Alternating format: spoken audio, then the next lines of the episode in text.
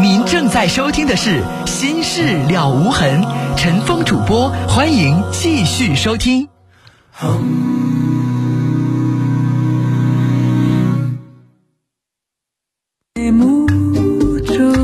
好，听众朋友，这里是《心事了无痕》节目，欢迎您继续收听，我是主持人陈峰。提醒您，我们节目的网络上的联系方式，喜欢上网的朋友啊，可以首先找到我们节目的论坛，您可以搜索的方式啊，呃，搜索引擎当中直接搜索“陈峰听友俱乐部论坛”。在论坛上，我们提供了四十个 QQ 群啊，还有六个飞信群，我们的听友可以在论坛上互动讨论。另外，陈峰每天都会登录的微博。您可以直接搜索陈峰微博，早晨的晨，风雨的风，或者是新浪微博当中直接搜索 DJ 陈峰 A B C D 的 D，J K 的 J，早晨的晨，风雨的风。来看短信，四二零二的听众说：“我是一个二十六岁的女孩，我爱上了一个比我大十三岁有家的男人，我明知道他不能够给我未来，但是我还是放不下他，我该怎么办呢？”你还让大家帮帮你？大家怎么帮你啊？你要让大家帮你的话，我怕听众会发短信骂你。那你想想，你明知道人家有家，还比你大十三岁，然后你就告诉我你放不下，你放不下，那你就继续处呗。你放不下，你就继续让人家去骂你呗。你都说放不下了，你让我们怎么帮你啊？那明知道做的是不要脸的、缺德的事儿，然后你还说放不下，那你说我们能做什么呢？做好事儿还是坏事儿，走正道还是走其他的邪道，那得看你自己怎么选啊！明知道是错的就不做，那我帮不了你的。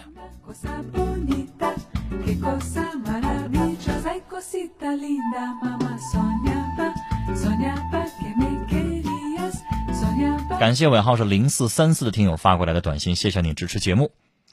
零八幺零的听众说。今天我喜欢的男生亲了我，我感觉特别幸福。说杨泽庆听到了吗？我想通过节目说我爱你，有你很幸福。呃，这条短信不让念尾号，说我和他非常相爱，他一直想和我发生性关系，我承认我也很想，但是大学阶段怕将来不稳定，我很犹豫，告诉我该怎么做。女孩，这种事儿呢，如果你要问陈峰，我在这有一个道德底线。如果你在二十岁出头的时候，你发生了，你不是处女了，那我告诉你，以后你的每一任男朋友，你都会想做床上那点事儿。那个时候，你的男朋友对于你会怎么看？心里的位置会什么样？我认为是不一样的。如果你超过了二十五岁，我不想跟你说这番话。你愿意怎么着？你自己完全可以做自己的身体的，这个负得起这个责任。自己的身体由你自己去支配。但如果年纪太轻的时候，大学这个时候，我觉得还是保持点这个底线吧。有什么好处呢？你早发生了两年之后，你就觉得你的人生就满足了，就丰富了吗？而且你认为你男朋友得到你的肉体，跟你上完床发生了那点性爱的那点事儿之后，你认为他就更加爱你、更加珍惜你了吗？不见得吧，反倒是有的男人跟女孩在一起同居了两年、三年，看够了他的肉体，跟他再发生那点性爱的事儿没什么感觉了、乏味了之后，分手的是绝大多数吧。我想说，好东西留一留是好的。老让对方尝那好东西，时间长了就腻了，就够了。五二六五的听众说，我喜欢上一比较腼腆的男生，他喝酒就给我打电话。有一次喝醉了跟我表白说喜欢我，可是酒醒之后什么都不说，好像没事人一样。我现在不知道该怎么办了。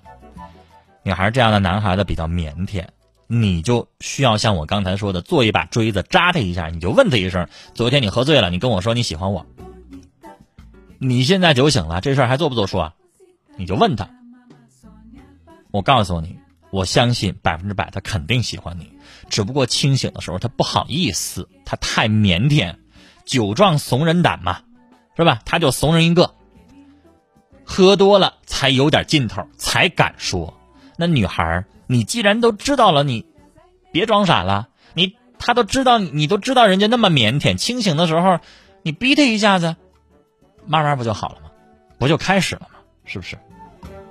来接二号线的电话，你好，喂，你好，你好，你说，嗯，那么可以实话实说吗？当然，谁又不知道你是谁？什么都可以聊。因为我我们的节目当中中，连性爱都能聊了，你说还有啥不能聊的？因为记忆中的我记忆中你的时候就有陈峰，然后我一直在找这个栏目，因为就是以前听过一次，挺长时间没听了，是吗？不是是是以前一直听了，然后哦睡觉了，睡了很长时间的觉，因为就是我什么叫出过出过车祸，然后做植物人了吗？睡觉？嗯，对，哦呦，躺了多久？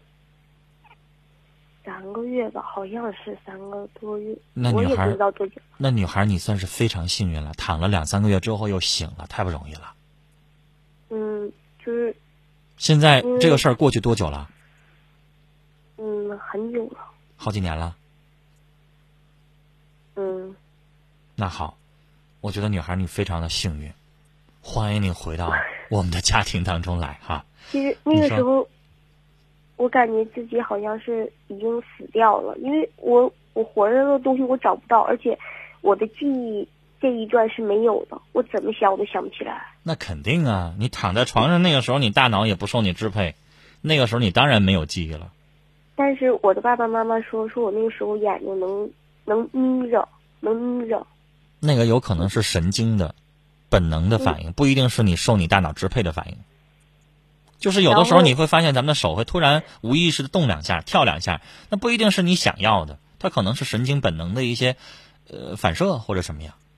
就是我对我以前的记忆什么的也不是很深刻，但是对尘封《心事了无痕》挺挺深刻的，因为以前我就总爱听，天哪，那我，太荣幸了。不是太荣幸了，应该说今天打通这个电话挺荣幸的，因为嗯我一直感觉我的心理压力挺大的，就是我因为我做噩梦嘛，然后就梦见身上爬满虫子，嗯。然后我醒来了，我醒来的时候，我就让我妈妈说，因为我自己有病，我自己知道，嗯我洗不了东西什么的，嗯。然后就让我妈把床什么的、床单什么全给我洗了。嗯。然后她说是因为我讨厌男人，嗯，好。因，为出车祸之前男朋友是谁，我有点想不起来，嗯。但是家里人拿一些照片给我看，然后嗯。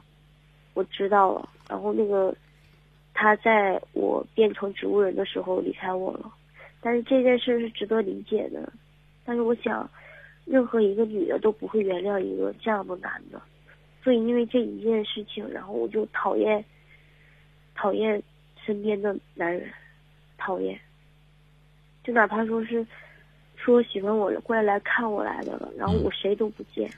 那女孩我想问你，你以前你意识当中就在你做植物人之前，你就讨厌男人吗？嗯，不的，那时候不，不讨厌。那你是觉得你恢复了之后、清醒了之后才开始这样的？嗯，清醒，清醒以后我就不跟男的接触，那然后你之前有没有男朋友？有那这个男朋友有没有再去找你？没有？他就从此就从此就消失了，就不理你了，不找你了，是吗？嗯，哎，这这个是值得理解的，因为谁都不会要一个植物人的。嗯，但是你现在已经清醒了，已经是正常人了，他现在还不来找你，没脸。嗯见你了。我想，他有他的想法吧，我也不知道他是怎么想的。那女孩，你会由此而有什么情绪吗？会，那所以说你现在不太想理男人，是是跟这有关系的吧？对，就是跟这有关系。就哪怕说以后结婚什么的，我都感觉我的家境什么都感觉应该不是什么问题什么的。那既然你理解这个男人，因为女朋友做了植物人儿，植物人有可能一辈子不醒，那你这两三个月醒，刚才我已经说了，你太命大了，你太幸运了，对家里所以你说了，你都理解人家，那你为什么要从此恨男人呢？我就非常讨厌，因为好像感觉自己好像很累了。那你不觉得这个时候累了，你需要一个肩膀去靠一下，歇息一下吗？但是家里面有爸爸妈妈呀，然后再说身边有这些爸爸妈好朋友爸爸妈妈陪不了你一辈子，但是爸爸妈妈不能跟你建立家庭，不能跟你生儿育女，不能每天晚上睡觉还跟你在一张床上。但是爸爸妈妈很爱我，爸爸妈妈的爱和交男朋友的爱冲突吗？不犯相吧我现？在我现在有点就是那这个世界上如果多了一个人爱你，不更好吗？对不对？我接受不了，女孩，如果是这样的话，我希望你，如果可以的话，去看个心理医生、心理咨询师。我认为你清醒了之后，你的人生观变了。对这个时候真的需要一个咨询师去帮你，但这个时候可能又不是节目我跟你聊这五分钟、八分钟这个时间能够做到的。你可能有一些思想、想法都变了。对，业余时间去找咨询师，就跟他聊一聊，然后把你的一些想法，对的也好，错的也好，怎么做能更适合你，让咨询师帮帮你。而且，女孩，你这等于是一个重大的创伤，这次植物人的这个经历，对吧？你之后需要一个人去帮助你。如果你的身边当中有懂心理学的，你就不用去花钱去找心理咨询师；但没有的话，您可以去看一看，跟人家聊一聊。你这个状态你自己应该懂是不对的，对吧？要不然你也不会给我打电话再跟我聊这个问题。但是我想不明白，这个男的他为什么要离开我？在植物人的时候，然后家里面的人，我不知道，醒来的时候只看到爸爸妈妈。你刚才不是跟我说你理解他为什么离开你吗？你怎么现在又钻牛角尖了我理解？，但是我说了，但是我接受不了别的男的，就像哪怕说现在让我见到他，我跟他说一句，我们既然曾经已经爱过了，就不会去恨他的，就是说好好的分手。女孩，现在你即使找不到想重新跟他开始，他没脸见你啊。我没有想过跟他重新开始，我只想跟他好好的。那你为什么不适当的去打开一下生活，就开始一些新的生活呢？认识个男性，先从朋友做起，不一定跟他谈恋爱。你为什么要排斥男人呢？嗯，你别因为这个要转向于，不是要转变性取向吧？嗯没有，跟你开玩笑没有。那所以，女孩这个东西需要过程，需要一步一步来。我认为你现在心里边有一个障碍，这个障碍是你自己形成的，我知道是我自己形成的。需要一个人帮你打开。你自己把一扇门关上了，你自己在人为的设置了一个防护。我觉得需要有一个人跟你聊，把它能够打开，然后你的生活才正常。女孩越是你这样经历过人生的重大的打击之后，你越需要一个肩膀啊！你不需要人去呵护你、去帮你吗？我觉得你内心里边是需要的，但是你现在排斥，你怕再受伤，你可能会觉得爱情没那么可靠。我的生命受到威胁的时候，那个人就离我而去了，对，大难临头各自飞了。那反过来，你刚才你又说理解，因为你在想，如果对方要是植物人，你会一直在等吗？咱也不一定能做得到的因。为因为怎么说呢？可能就是说话，我可能是那种比较自私的女孩儿，因为嗯，我是那种越是没人爱就越要爱自己的，不管是精神上还是物质上，这不叫自私，我我就是这样的。这么做是对的，女孩儿。所以我想说，你的这个情关不是我一句话两句话能打开的。你的内心里边装了好多东西，这些东西是你在经历了生死，你在死过一次之后，你又重新又活过来的时候，原谅我这么说，但事实是如此。你又重新活过来的时候，你的人生观改变了，我也会这样。我要经历一次重大的疾病，像你这样的话，我估计我可能人生观都变了。我不会天天这么拼了，天天半夜，我珍惜点我自己的命吧，会不会？会吧？对我现在就是这样，会。就像是说日本地震了，我就可害怕可害怕了。其实女孩会这样怕死。你的人生观变了，所以我想说，如果愿意的话，找一个心理咨询师跟他聊一聊。你现在脑子里边有很多的结，需要一个一个打开啊。如果不愿意的话，我也希望你平时有效的、积极的去把这些心结打开，否则严重的话，我怕你又会得一些抑郁症啊、强迫症之类的心理疾病，你说呢？时间的关系，跟你聊到这儿。接下来来接今晚最后一位听友的电话了，一号线，你好，你好，你好，嗯，我有一个男朋友，然后我们两个是自己认识的，嗯，然后已经相处一年多了，嗯。然后呢，他家里条件不是特别的好，然后嗯。就是就是就可以说，呃，很不好的那种条件吧。然后我家里我爸我妈不怎么太同意，嗯，然后呢，就是我们两个处的已经，嗯，他对我也挺好，我对他我也挺喜欢他的，就是，嗯，我不想分开，他也不想分开，但是我爸我妈有点不同意，我还不想伤到我的父母，然后他们就劝我说，对对这个孩子就是说，嗯、性格啊或者是人品都觉得很不错，就是因为家里条件，所以不太就是，嗯、觉得不太同意。嗯然后我就想我怎么去就是劝我的家长，就是能够同意一些。他现在呢，他他父亲就是有病，嗯已经很多年了，就是躺床不起了。嗯然后他跟他妈已已经生活很多年了。嗯然后就是因为，嗯、他就是现在家里就只有他自己上班那么一点收入，嗯他母亲也没有什么工作，在家里照顾他父亲已经挺长时间了。嗯，好，这小伙做什么工作？他就是公司职员，月收入大概多少？嗯，不到两千吧，一千一千六七那样吧。我理解你父母为什么不同意了。嗯，如果这小伙一个月赚一万块钱的话，我估计你父母不会不同意，因为可能负担这个生活没有任何问题。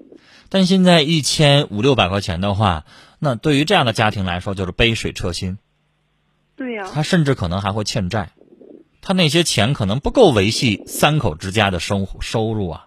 对，生活开销啊他爸，没病之前呢，就是他家里条件还是挺好的，做呃开饭店，开了一个歌厅，然后嗯攒下来的这些钱都给他爸就看病就都用光了，嗯然后到现在就是说他家庭真的就是没有多少钱了，可以说也欠外债，但是我真我没去，我我爸和我妈想的就比较远，说以后生活会困难。我也就是想到过，但是也不知道是我现在是年龄小，想不到那么太多，还怎么，我就感觉，我就是现在就跟他分不开。有时候我就是想，嗯、如果分开那天，我就是自己没事想的时候想跟他分开，我都自己都哭，都掉眼泪儿。我也挺可怜他，他对我也挺好的，你跟他的这份爱当中有同情，有，有吧认应有，嗯，然后你也知道你父母说的是对的，如果你要跟他结婚的话，你挣那点钱全得搭到他们家里头，对呀、而且你又不知道这个状况会多少年。那你父母会希望你跟其他的女孩一样，能够住一个新房子，然后两个人的收入加在一块儿能有四五千块钱，你们能够过一个非常滋润的日子。但女孩，你有想过，如果你要跟他在一起结了婚，我估计只要他父亲还健在，这个生活就会继续。那你们两个人都没法要孩子，因为要了孩子你养不起，对，你挣的钱所有的都要搭进去。女孩，你有没有想过，如果这样的日子让你过三年、五年，我相信凭你的毅力你能忍。但如果这样的日子如果过十年、过二十年，你不会有怨言吗？你不会觉得我的青春全搭进去了吗？你去参加一个同学聚会的时候，别人都可以说我们家有车了、买房子了、又换新房子了，还是怎么着了，而你呢？我相信女孩那个时候可能你都不会去参加同学聚会了，因为你没话可说。对呀、您说的这些我真的都想过。那所以女孩你就真的想要这样的生活吗？不想，但是我现在特别纠结，我真不就是。女孩，我建议你，你是一个好人，你是一善良人，你会觉得如果我跟他分了手了，好像我不是人，有吧？那女孩能不能，比如说把你的同情就变成友情？你接下来可以继续帮他，有什么事儿，他家里边有什么事儿，去上个医院了，甚至他需要钱了，你都可以帮他拿。但是能不能不要嫁给他呢？就做两个人最深的男女朋友。他是好人，你没有必要跟他断绝关系，可以做好朋友。家里边需要的时候，你可以继续帮他，但是能不能不用嫁给他呢？对你说，我们就相处快两年了，这期间他就是他家里从来就没提过，说啊、我们俩我们俩以后结婚的事儿，都是他们家结不起。婚呢，嗯、对，他们家一毛拿不出来呀。他们家实际的精神状况，我说了，可能还欠了一屁股债呢。那你想想，他凭什么？他拿什么去娶你啊？人家没法说。如果没有我了那就？换换一个他，嗯，如果没有我，我跟他分手了，他下一个女朋友他该怎么对待？他不还是？不一定，女孩，人生的事儿有的时候不好说。